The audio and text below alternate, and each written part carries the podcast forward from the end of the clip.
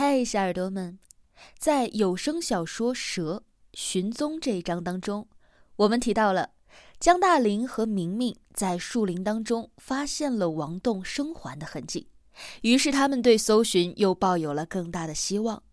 但是大家知道，王栋也在不断的移动当中，那么江大林和明明会和王栋碰面吗？狩猎的老人落荒而逃，他看见了什么？风景区内群蛇频频伤人，他们为何如此狂躁？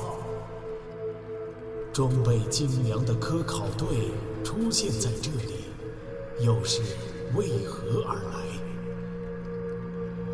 神秘的大自然到底在向我们隐瞒什么？武夷山惊心动魄七十二小时，带你感受一场逼近死亡的旅程。手机。江大林怀里的手机突然响，吓了他一跳。他此刻正双手攀着湿滑的藤蔓，准备下一个五六米高的陡峭石坡。手机信号有了，可是这电话也来的太不是时候了。他用脚蹬在一个凸起的石棱上，勉强支住平衡，左手抓住藤蔓，右手艰难的掏出手机。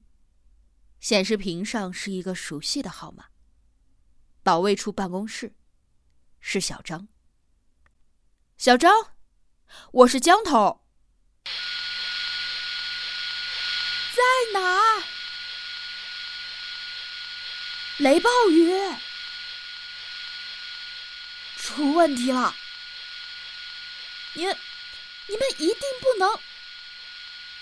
电话里小张的声音断断续续，异常的模糊，遥远的像是从几万公里外传来的。你说什么？我听不清啊！雷暴雨！消防支队，时间来不及了。喂，喂，我听不清楚，你能听到我说话吗？江大林急了，大声的对着手机吼了起来。这个时候一定要抓紧时间，说明老李失踪的情况。你们现在一定要电压，抓紧！哎，你别说了，我听不清楚，你听我说啊。老李，信号突然断掉了，变成了单调的嘟嘟声。你娘的！大林忍不住骂了一句，支撑着脚突然踩滑了，左手扯断了藤蔓，身体顺着滑溜溜的石壁直摔了下去。江大哥，你没有事儿吧？看到江大林突然摔下去，吓得明明大喊了起来。他两分钟前刚刚拽着安全绳先下了石坡，提心吊胆的看着江大林收好了安全绳，徒手攀下。嗯，没事儿。江大林哼了一声，爬起身，他的左膝盖被岩石狠狠的撞了一下，裤子破了一个洞，露出了斑斑的血迹。倒霉的是，手机摔的是四分五裂。雨量已经减弱了许多。但是天色已经昏暗。明明用手里的小手电照到他膝盖的伤口，赶紧打开背包，要找酒精替他消毒。江大林拉住他的胳膊，示意不要，大声的让明明拿出手机来，拨打保卫处办公室的号码。可是拨过去之后，只能听到占线的忙音。江大林陷入了紧张的思考。雷暴雨这个词出现了两遍。显然，小张是在警告他们。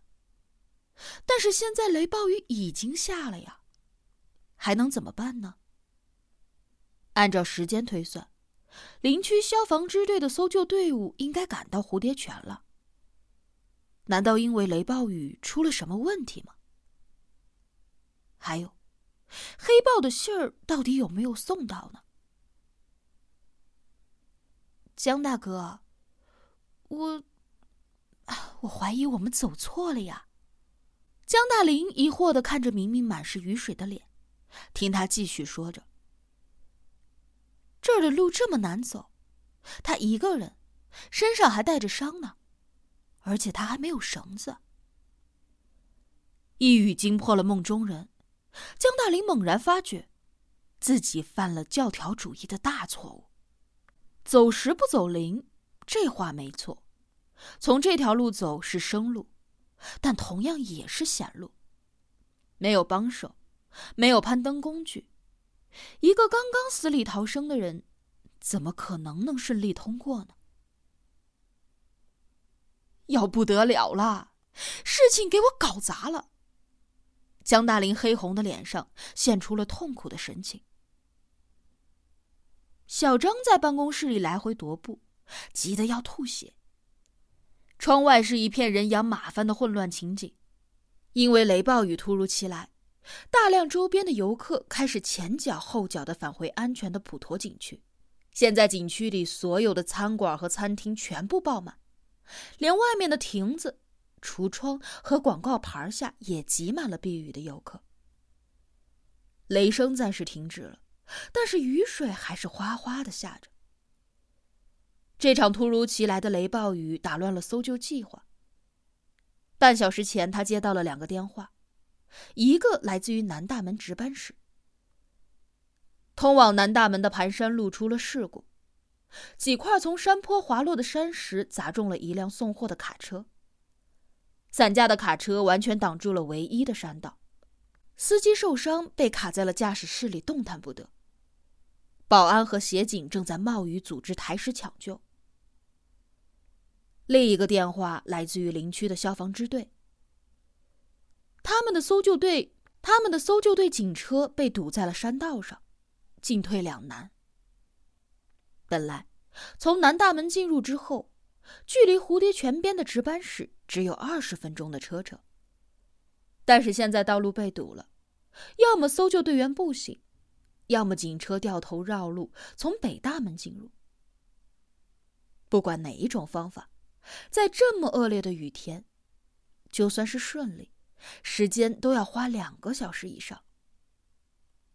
而且眼看着天就要黑了。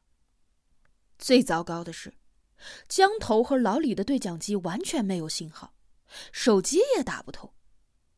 好不容易刚才打通了。江头居然听不清自己说话。他要报告一个重要的消息。一个小时前，市气象局通过电台、电视和手机短信，连珠炮一样紧急的发出橙色和红色警报。未来半小时里，本市将有今年最大的强雷暴雨袭击，提醒市民不要在户外行走。预计明天傍晚将有更大的雷暴雨袭击。警报的最后，安慰了市民。雷暴雨的中心地带不在市区，而是在山区，并提醒山区各地注意加强可能引发的泥石流、局地山洪等灾害的防范工作。该死的坏消息！管理局的所有部门乱成了热锅上的蚂蚁，从局长开始，已经全部人马出动了。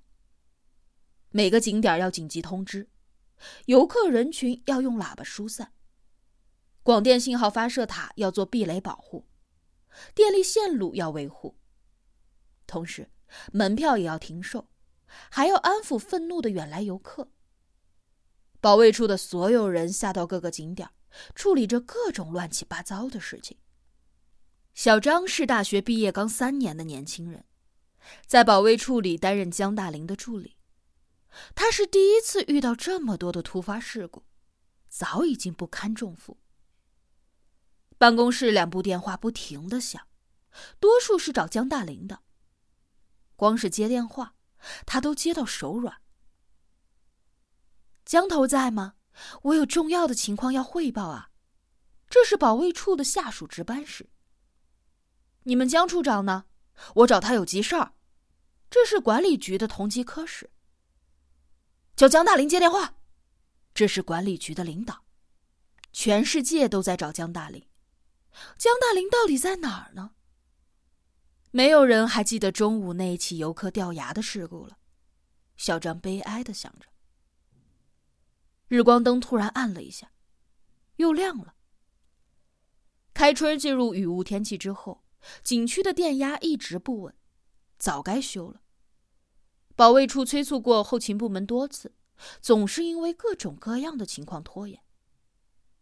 他一筹莫展，只有一遍一遍的拨打江大林的电话。嘟，嘟，嘟，没有信号。